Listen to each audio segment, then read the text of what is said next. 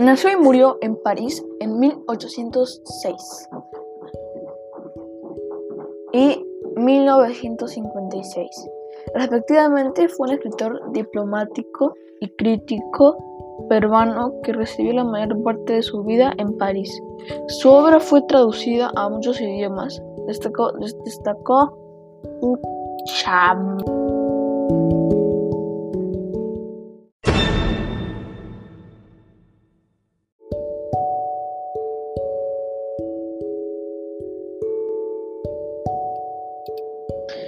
Su obra fue traducida a muchos idiomas, destacó especialmente en los cuentos peruanos, con su colección más conocida,